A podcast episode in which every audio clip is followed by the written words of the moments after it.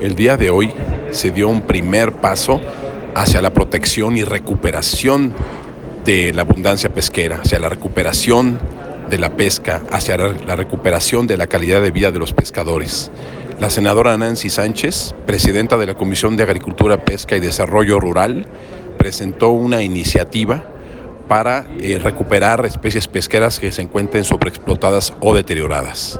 Confiamos en que el Senado trabajará para lograr que esta iniciativa vea la luz y que recuperemos la abundancia pesquera y el valor de nuestra pesca nacional.